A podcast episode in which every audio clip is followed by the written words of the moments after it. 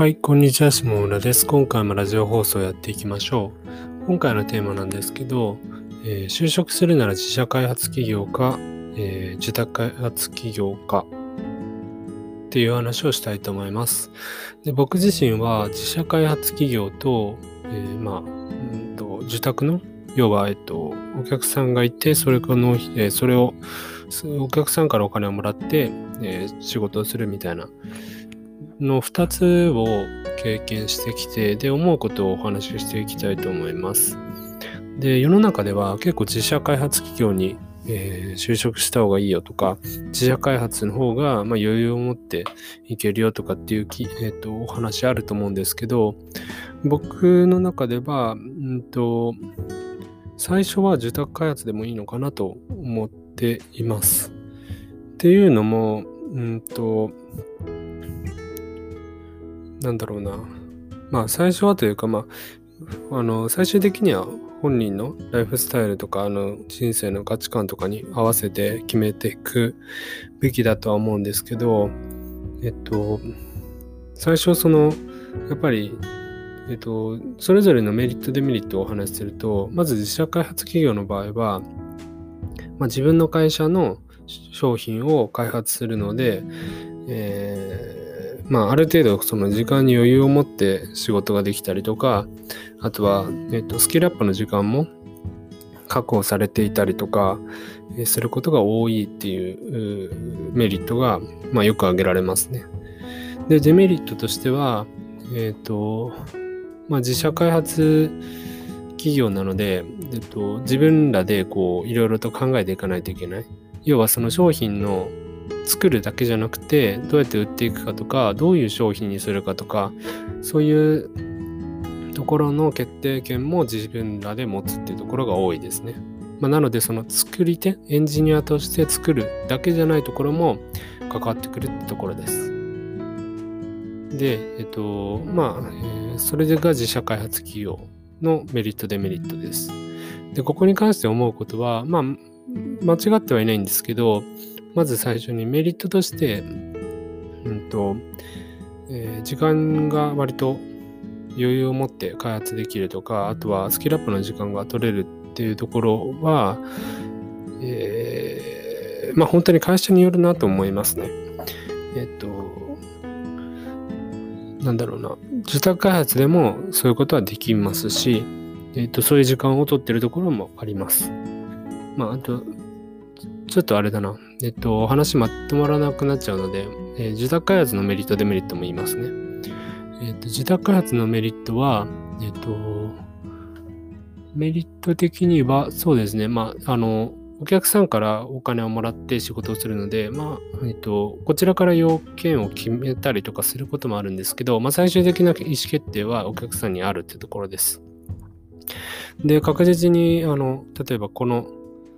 えー、これを、この、このシステム作るのにいくらかかりますかとかっていうふうに相手から来て、で、見積もりを取って、で、えー、作っていくっていう流れなので、確実にお金がこうもらえるとか、あと割と、その、えー、しっかりとこう見積もり取って、信頼関係のあるお客さん、取引先であれば、あの、えー、給料もそんなに悪くない時もあります。まあ、悪くない時もあるというか、まあ、自社開発企業よりもあのいいいいところも全然ありますね。で、えっと、まあ、それはまあまちまちかなとは思うんですけど、でデメリットとしては、まあ、えー、相手の納期を設定して、えー、く設定されることがあるので、まあ、何日までにやらないといけないみたいなっていうところがあるので、えー、その周辺っていうのはなかなか忙しくなったりとか、あとは、うんと、まあ、融通が効かない場合もありますね。例えばお客さんがま土日休みで、で、こちらが、えっと、えー、まあ、例えばなんですけど、サイトの移行とかを土日の深夜にやるとかってなった時に、えー、お客さんと連絡が取れないとかってところはあったりするかもしれないです。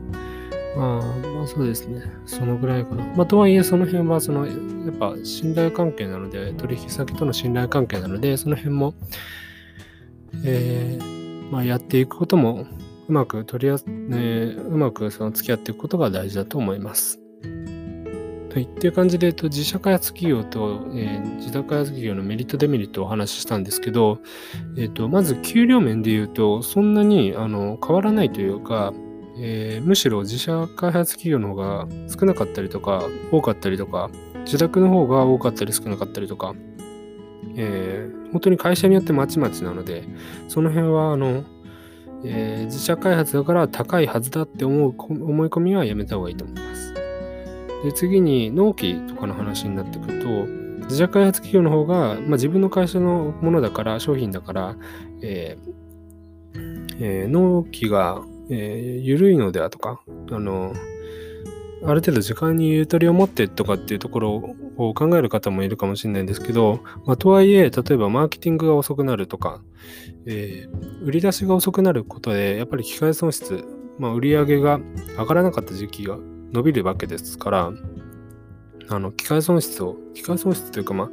えー、そうですね、あの、機械損失を生む可能性があるというところです。なので、あの、割とこう、意外と自社開発企業でも納期をしっかりしてこうスケジュールで動いていたりするところもあったりするのでそこは一概にも言えないですね。逆に自宅開発企業の方が、えー、ある程度余裕を持って見積もりをしてっていうところはできるかもしれないです。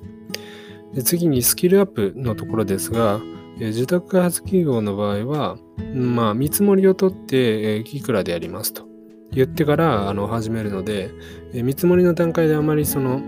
えできなさすぎるものを受けないとかっていうところが発生するかもしれないんですけど、とはいえ、え社内でその、えー、多少、えー、空いた時間とかあるとこ時には勉強会とか実施されてるところもあったりします。で、えっと、外部の講師を入れてとかっていうところもありますね。で、自社開発企業の方が逆にそのえー、自分の開発の納期が迫ってきたりすると、えー、スキルアップとかには時間が割けなかったりする可能性もあります。っていう感じで、あの、あまりその、えー、どっちがいいとかっていうのはあんまり僕的にはなくて、ただやっぱり最初は住宅開発でもいいのかなって思うところがあって、で、なんでいいかっていうと、まあ相手のその要望とか要求っていうところがあの明確にあって、まあ、要はマーケティング部分っていうところを少し、えーと、委託できるっていうわけですね。自社開発の場合は商品作っても売れなかったとしても作ってるわけなのでそれってなんか自分の中にこう溜まっていかなくて、えーと、需要と供給っていう話があると思うんですけど本当にこの需要があるのかっていうところをわからないままあのソフトウェアを開発してリリースして失敗したみたいなっていうところもあるのであの一概には言えないなと思いますね。逆に自宅開発の場合は、えー、相手が需要があると思って、えー、我々に、えっ、と、エンジニアに仕事を振っているわけなので、えー、まあ、ある程度需要があると。あ、じゃあこういう技術は、あの、まあ、今後も残っていくのかなみたいなところは需要が持てるってところでいいのかなと思います。で、まあ、ただ最終的にはやっぱり自社開発企業というか、自分でプロダクトを開発するとかっていうのがエンジニアとしての夢だと思う。夢だと思うとか、最初のスタートのところは、あの、自分で開発したいとか、自分の商品を作ってみたいとかってところが多い人もいるかなと思うので、最終的にはそういうところが目指すのは、えー、人間の差だかなとは思います。といった感じで今回自社開発企業と住宅開発企業の、えー、メリットデメリットをお話ししていきました。まあ、この、えー、このラジオでは、えっ、ー、と、ウェブ制作をしている僕が、えー、ウェブ制作のことだったり、ワードプレスのことをお話ししています。よかったら他の放送も聞いてみてください。それでは今回も聞いていただきありがとうございました。さようなら。